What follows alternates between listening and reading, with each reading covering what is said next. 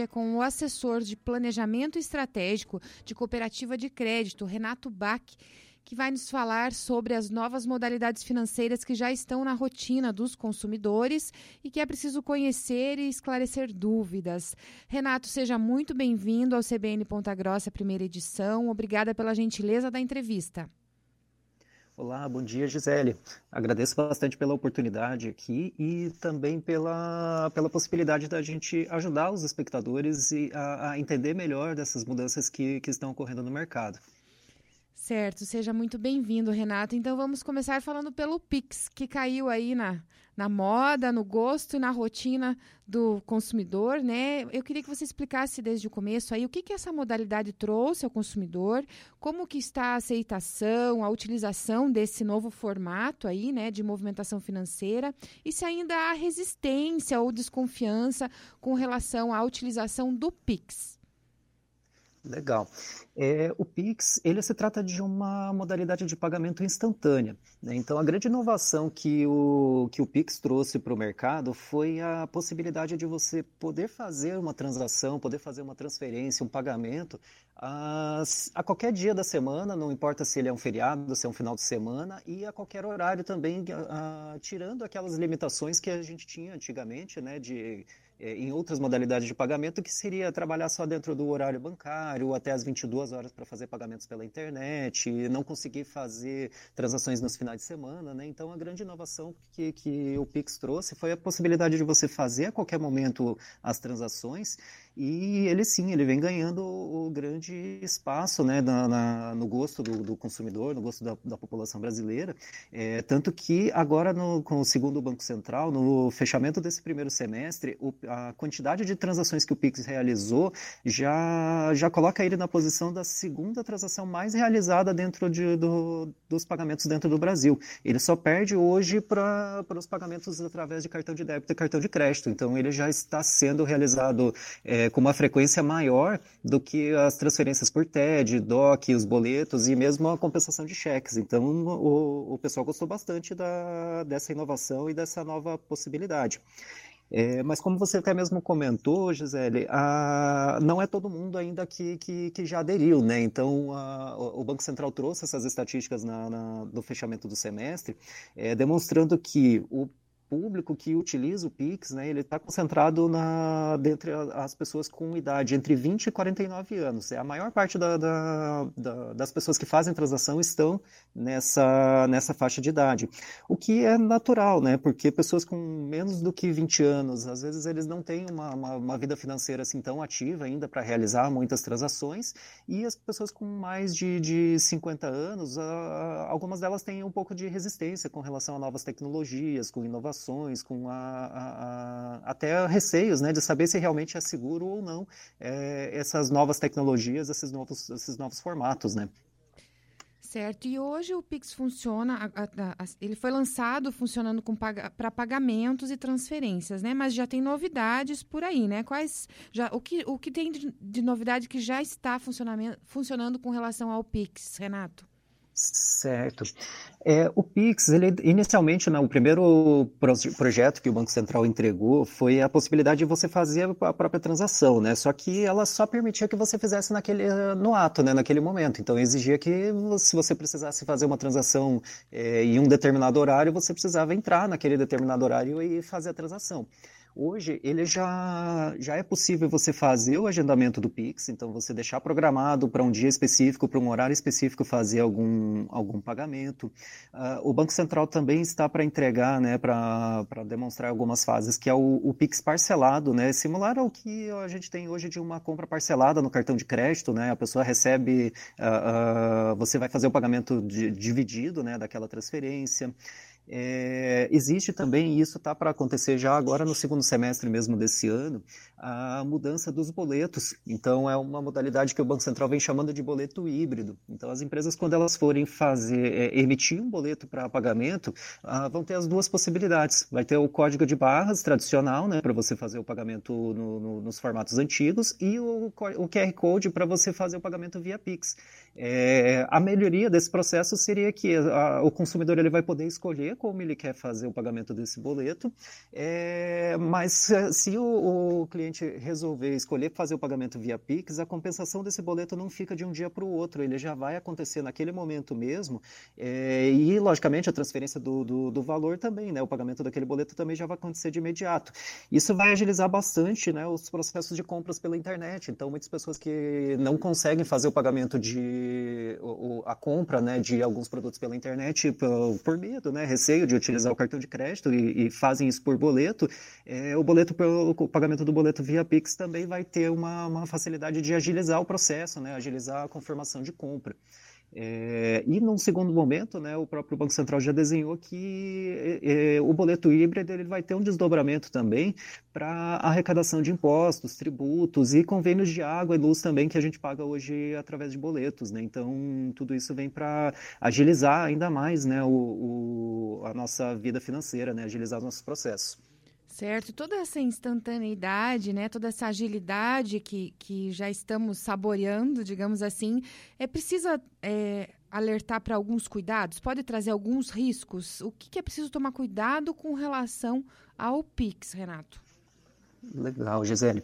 É, eu, eu penso que os cuidados que a gente precisa ter com o Pix são os mesmos cuidados que nós precisamos ter com quaisquer outras modalidades de pagamento. Né? Então, assim como a gente tem que cuidar com os, uh, os sites ou os links onde a gente faz as compras pela internet, é, mesmo que fosse via cartão, a gente também precisa cuidar com, uh, com, com os sites, os locais onde a gente vai fazer as compras com o Pix, é, a gente cuidar com aonde a gente coloca as nossas informações pessoais, cuidar com uh, não fornecer dados pessoais para pessoas que se identificam como instituições financeiras, né? As instituições nunca vão pedir dados pessoais ou senhas, né? A gente já tem esses dados dentro da, da, da própria instituição onde você tem conta, né? Então, é, são, são riscos que a gente corre né, são, que, que são inerentes a todos os, os produtos e serviços financeiros. Né? É, para facilitar, né, para aumentar ainda mais a segurança, né, o Banco Central agora, nesse último final de semana, inclusive ele implementou algumas medidas de, de para minimizar os riscos, né, que é limitar a, os valores de transferências e pagamentos que for, vão ser feitas fora do horário tradicional. Né? Então, na, nos finais de semana e durante a madrugada, o Banco Central limitou os valores de PIX e aí cada instituição adota um padrão para isso, né? Mas ele limitou com um foco na, na, na, própria segurança, né? Caso a pessoa esteja algum risco de, de, de, segurança física, né? De um assalto, enfim, alguma outra situação que a pessoa também não consiga fazer transferência de valores muito expressivos, né? Certo. E com relação ao que tem se falado, essa nova modalidade que é o Open Banking, o que, como que vai funcionar? O que, o que, que é exatamente o Open Banking? Ok. O Open Banking, Gisele, ele se trata de, uma, de um processo de compartilhamento de informação e de processos entre as instituições financeiras aqui no país. É, então, hoje, né, se a gente precisasse, por exemplo, mudar, eu quero mudar de, de, banco, né, eu quero abrir uma conta em outro banco que eu não tenho relacionamento ainda, né, então a gente precisa de todo um processo de, ah, vou tirar os extratos, eu vou ter que ver, vou ter que dar uma, a, a, tirar faturas de cartão, levar toda a documentação para fazer abertura de conta em outra instituição e, e, e enfim, toda uma burocracia para isso, né, é, e sendo que através do Open Banking será permitido que, a, que os bancos consigam é, é, enxergar os dados né, entre as instituições. Seria algo como se eu tenho uma conta na, na instituição financeira A, né, uh, eu quero que o banco B consiga enxergar esses dados de movimentação aqui também. É, será possível, né, mediante eu, eu fornecer né, o consentimento, eu autorizar que os bancos compartilhem os, meus dados. Né? Então, na prática, o que, que vai acontecer? Seriam só facilidades para o consumidor e o, o, a gente enxerga né, que para o consumidor vai ser muito importante isso para minimizar, para diminuir custos, né? Uma vez que uh, hoje a gente tem fechado, né? A gente, a, a, gente tem uma negociação com um determinado banco e os outros bancos não conseguem enxergar isso. Então a gente não, dificilmente a gente sabe, né? Se aquela oferta de fato é boa ou não é, se aquele custo é, é, é barato ou não é para mim, né? E a gente não, não, acaba não se atentando muito a verificar se tem outras oportunidades para a gente no mercado. É, através do Open Bank, os outros bancos também vão poder enxergar e fazer ofertas de acordo com essas informações que eu estarei é, é, autorizando o compartilhamento. Né? Este sistema já funciona em outros países? Sim, esse, esse sistema ele já funciona é, em muitos países da Europa, ele já funciona no, nos Estados Unidos também, Canadá, México, Índia, Japão, são vários países que, que, que já adotam esse, esse formato de compartilhamento de dados, Gisele. É, e alguns deles já têm há, há, há, vários anos, né? O Brasil começou nesse processo agora no, no início de 2021 é, e vem caminhando bem rápido, sabe? Pelo que a gente percebe do, do, da evolução desse processo nos outros bancos, a evolução aqui no Brasil está acontecendo a passos bem mais rápidos e bem, bem mais acelerado do que, do que nos, nos outros países onde a gente vem acompanhando o processo. E falando novamente em cuidados, eu, é, primeiro, eu vou ter que autorizar essa, essa, esse compartilhamento ou ele vai ser automático? Qual o cuidado nesse sentido, de no momento de optar por essa modalidade? Uhum, correto. É, essa, esse compartilhamento de dados ele nunca vai ser automático, Gisele. Ele nunca vai. Uh, uh, tem alguns serviços que às vezes a gente contrata, né, que a gente precisa dizer que eu não quero, né, para ele não acontecer. No caso do Open Banking, ele é exatamente o contrário. Para eu poder compartilhar, eu tenho que dizer que eu quero compartilhar. E esse compartilhamento é um compartilhamento bem específico, sabe? Quando ele começar a acontecer bem na prática, a gente começar a, a ver ele com mais frequência, as pessoas vão perceber que você vai precisar informar Uh, autorizar especificamente, né? Eu quero compartilhar os meus dados cadastrais, eu quero compartilhar os meus dados de utilização de cartões, eu quero compartilhar os meus dados de crédito, de investimentos, enfim, quais produtos ou serviços você utilize. É, você vai especificar para qual instituição você quer compartilhar, você não vai compartilhar com todo mundo, né? Você vai escolher especificamente com quem quer compartilhar e ainda vai dizer por quanto tempo aquela instituição vai poder acessar essa informação, por seis meses, por um ano, por três meses, enfim. Então é algo bem específico e bem, bem, bem restrito, né? Então a pessoa precisa entrar, dizer o que quer compartilhar, com quem vai compartilhar e ah, por quanto tempo vai compartilhar. Parece complexo, né? Parece que é, que é bem, bem trabalhoso, mas isso tudo vai acontecer por dentro do aplicativo do, do, do banco, do, dos bancos onde você quer que aconteça a comunicação, né? Então eu tenho a minha conta no banco A e eu quero compartilhar no banco B. Você vai lá no, no aplicativo daquele banco, diz lá, eu quero que você acesse os meus dados lá do banco A e automaticamente vai vir lá do banco A dizendo, olha, uh, um outro banco está pedindo acesso a essas informações, você autoriza e aí no aplicativo você autorizando, automaticamente vai acontecer esse, esse compartilhamento. Então não é um banco de dados aberto que vai estar disponível para qualquer é, instituição financeira e a qualquer momento, né? Ele é bem específico mesmo e, e é, vai ser a partir do momento que eu quiser, que que o consumidor quiser, né? Que ele, ele quer mudar de banco ou quer é, experimentar uma nova modalidade, um novo cartão, você vai é, apresentar essa, essa, esse interesse, daí vem o pedido de autorização. Isso, perfeito, Gisele. Ele vai acontecer. A palavra-chave aqui é, é, interesse e autorização, né? Essa, esse compartilhamento dos dados só vai acontecer desde que você tenha interesse nisso, né? Logicamente que a instituição financeira pode abordar você e perguntar, né? Ah, você não gostaria de compartilhar seus dados conosco uhum. para que a gente te faça uma oferta, né? E aí, desde que você faça autorização, aí sim esse compartilhamento vai acontecer. Certo. E quais as fases do Open Banking? Em que fase Olha, que estamos na... e o que, que vem pela frente ainda e até a partir de quando? Ok. É, a primeira fase do Open Banking ele já começou desde o mês de março desse ano, que foi um compartilhamento de dados gerais. Então, as instituições financeiras já estão enxergando uh, os dados uma das outras, só que a nível geral, sabe? A, a, a nível nacional, qual que é a taxa das operações de crédito, é, que tipo de operações elas fazem, quais tipos de garantias, aonde tem caixas eletrônicos, onde tem agências, enfim, esses dados de, de, de forma geral. É, agora, Agora, no mês de agosto, começou uma segunda fase, que é essa fase que a gente está conversando agora, que é o compartilhamento de dados individuais, que é a possibilidade de eu poder compartilhar os meus dados né, pra, com uma instituição ou outra. Só que essa fase, ela está sendo subdividida né, em vários pequenos, pequenos degraus é, de compartilhamento, porque a gente está falando de uma coisa bem sensível, que são os nossos dados. Né? A gente não gostaria de ter informações vazadas, nem, nem nada que não fosse 100% seguro nesse processo. Então, agora em agosto, quando começou, começou um pequeno percentual, né? Então, não é todo mundo que pedir o compartilhamento de dados que de fato vai conseguir, né? É um grupo bem restrito, um grupo de trabalho para que o Banco Central monitore é, eventuais falhas de segurança e já trate logo agora no, no começo, né? É, e esses degraus, né, esse escalonamento de, de compartilhamento da, da, dos pedidos, né, ele vai caminhar até o mês de outubro. Uh, em outubro, a gente vai chegar numa fase onde 100% das pessoas que pedirem compartilhamento de dados, de fato, vão conseguir compartilhar os seus dados entre as instituições financeiras. E nesse primeiro momento, é, estão sendo trabalhados só os dados de, ah, de conta corrente, né? então quais contas você tem em uma determinada instituição, os dados cadastrais e os dados de crédito. A partir do ano que vem, é, vem também o compartilhamento de dados de investimentos, de pagamentos com cartão e de previdência e alguns e, e, e produtos de seguros também. Uh, a partir dessa fase, né, a partir do ano que vem, ele vem uma segunda, uma terceira fase, desculpa, uh, do, do, do, processo do Open Banking, que é um processo que a gente chama de Open Finance, que uh, hoje, quando a gente fala de Open Banking, a gente está falando de dados estáticos, né, de simplesmente uma fotografia do que eu tenho de, do, do, dos negócios que eu tenho com aquela instituição financeira. A partir dessa fase onde a gente vai começar com o Open Finance, a, a gente vai ter, além da gente conseguir enxergar todo o histórico, né? Então, por exemplo, falando de investimentos, né? Nessa, na primeira fase agora do Open Banking, quando você for compartilhar, ele simplesmente vai compartilhar quais tipos de investimentos e o saldo.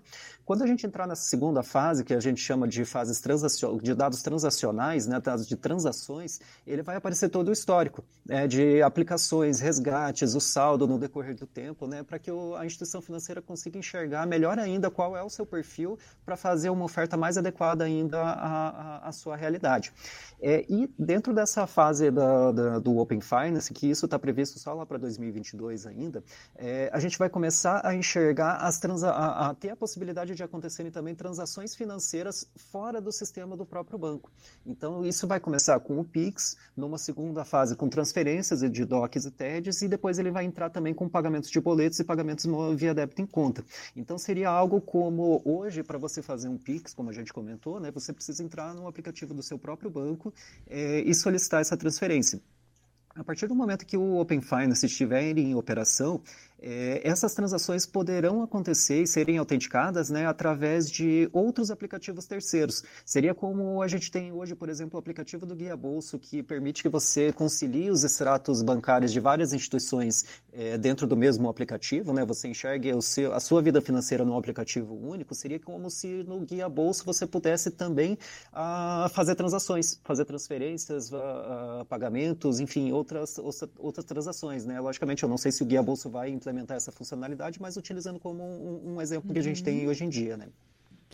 Certo. Renato, a expectativa é que essa modalidade do Open Banking amplie, aumente aí a competitividade entre as instituições financeiras. O consumidor, quando pensa nisso, já tem uma experiência aí com operadoras de vários outros segmentos, operadoras que têm acesso aos dados das pessoas e ligam oferecendo serviços, manda mensagem pelos aplicativos, entra em contato de várias formas. Mas na modalidade do Open Banking, o consumidor vai é, é, receber esse tipo de assédio, digamos assim, por telefone, por é, aplicativos? Quais os cuidados com relação a esse tipo de de, de, de situação. É, não vai ser dessa forma ou vai ser e quais os cuidados?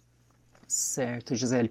Olha, hoje o que a gente percebe é que algumas instituições financeiras elas já vêm colocando nos sites ou em comunicações pela, pela internet é, direcionamentos ali ou pré-cadastros para o Open Bank, né? Então já são é um tipo de assédio que já vem que, que, que essas instituições já vêm fazendo é, no sentido de assim, em outras palavras, dizendo assim, olha, já deixa aqui autorizado para a gente poder acessar seus dados na outra instituição, né? Então a gente precisa tomar alguns cuidados com relação ao Open Bank para no sentido assim, se de fato você quer receber uma oferta de outra instituição e se de fato você está a, a, a, aberto, né, a compartilhar seus dados com outra com outras instituições além daquela onde você já tem conta atualmente, né? Então, uh, a, a, a, grande é, é, charada disso, né, o grande ponto dessa, da, da, da, questão do Open Banking é que você não vai receber nenhuma oferta a não ser que você expresse né, autorização para aquele banco receber a, os seus dados. Né? A partir do momento que você expressar, que você autorizar via aplicativos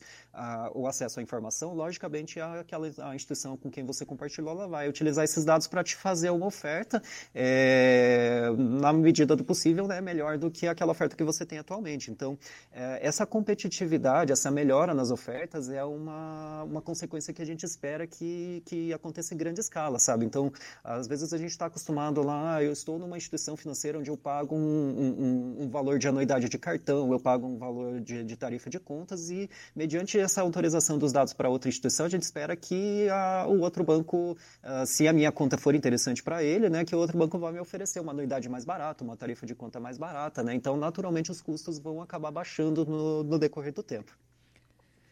Então, a entrevista de hoje foi com o assessor de planejamento estratégico da Cooperativa de Crédito, Renato Bach. Renato, muito obrigada pelos esclarecimentos. Seja bem-vindo sempre ao CBN Ponta Grossa, primeira edição. E obrigada pela gentileza da entrevista. Ótimo, obrigado pela oportunidade, Gisele. Ficamos sempre à disposição para apoiar vocês também. Obrigada, bom dia. 10h57, vamos ao intervalo e voltamos em instantes. Acompanhe diariamente a programação da CBN Ponta Grossa. Sintonize 98,1 FM. Acesse cbnpg.com.br. CBN, a rádio que toca Renato, notícia. obrigada. Oi, Renato. Renato, obrigada. Valeu, meu querido. Acho que cumprimos aí o objetivo, né? Acho que deu para esclarecer, né? Nem ateie fogo em lixo ou em Valeu. não solte balões. Queimadas ameaçam o meio ambiente, as comunidades e podem afetar o fornecimento de energia, deixando até cidades inteiras. Com certeza, a gente também fica à disposição para sugestões aí. Fica à 93. vontade para sugerir e para a gente ir falando. Obrigada, um abração.